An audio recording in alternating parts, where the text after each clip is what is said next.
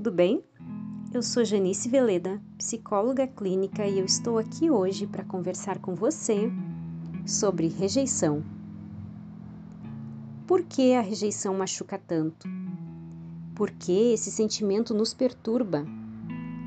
Por que não conseguimos simplesmente deixar de nos importar? A resposta está na história de vida da humanidade o ser humano sempre viveu em sociedade e há milhares de anos fazer parte de um grupo era essencial à sobrevivência. Ou seja, ficar de fora representava risco de morte. Precisamos ser aceitos no bando para termos alimentos, para termos proteção. Consequentemente, a nossa mente evoluiu e se adaptou para interpretar essas experiências de abandono e rejeição como verdadeiramente dolorosas. Por isso, tendemos a evitar situações que ameacem o rompimento de laços sociais. Hoje, ao nos depararmos com esse sentimento, sofremos.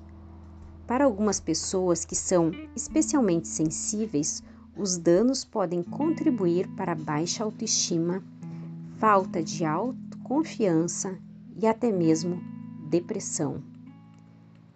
Ninguém é capaz de passar por uma rejeição e não sentir nada.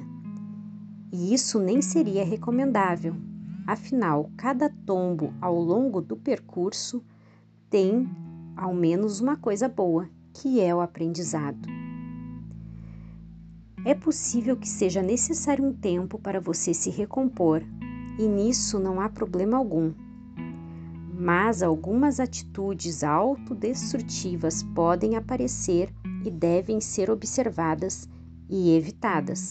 Por exemplo, remoer fatos e eventos tentando encontrar culpados, se isolar dos amigos e da sua vida social, ficar se criticando ou se punindo por ter sido rejeitada, buscar precocemente outra pessoa, um novo amor, para não sentir o impacto negativo da perda.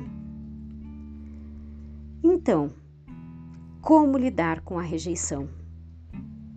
O primeiro passo é rever o enfoque, porque a gente sempre vê o fracasso amoroso como um fracasso pessoal, e não é assim. Essas situações são inevitáveis. Nós não controlamos as atitudes, as vontades e os pensamentos dos outros. A gente aprende e amadurece com essas experiências. As ruins ensinam muito a gente a aprender a ir mais devagar, a não criar tanta expectativa. E tudo isso protege as nossas emoções. Uma rejeição não é o fim do mundo. Cada final dá início a um novo recomeço e um ciclo para o futuro. A rejeição pode parecer pessoal, mas ela não é é sempre o critério de alguém em relação a outra pessoa, porque ela não tem controle sobre quem ela vai gostar, com quem ela vai ficar, quem ela vai amar.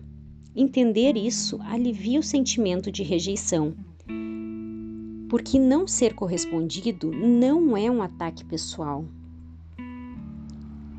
E mesmo em relacionamentos mais longos, os desejos das pessoas acabam mudando. O que motivava inicialmente a união pode se perder durante a convivência. Isso acontece, é natural. Então, siga a vida.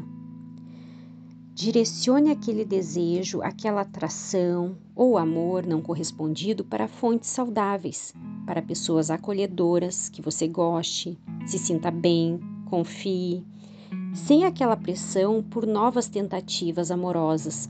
Dê um tempo para reequilibrar suas emoções. E no futuro, procure selecionar melhor. Para isso é importante se conhecer, para entender quais são os seus critérios de escolha. Como você tem escolhido os seus possíveis parceiros? Veja se existe uma disponibilidade real para amar e ser amada, ou se você escolhe sempre pessoas indisponíveis ou pessoas inacessíveis porque no fundo você está criando um ciclo de rejeição por feridas internas, por problemas no passado. Detectar isso é muito importante para estabelecer relações mais saudáveis e verdadeiras no futuro. Outra dica é trocar de lugar por um momento com quem te rejeitou. Enxergar pelo prisma dessa pessoa, lembrando quando você também rejeitou alguém alguém que era muito legal, alguém que era especial, mas que não deu aquela química. Perceba, isso acontece. Essas são as dicas que eu gostaria de deixar para você, para você entender melhor o sentimento rejeição, para você conseguir superar. Esses são alguns passos que eu gostaria de deixar aqui. Caso você fique com alguma dúvida, é só me chamar. Eu vou ter o maior prazer de conversar com você. Um grande beijo.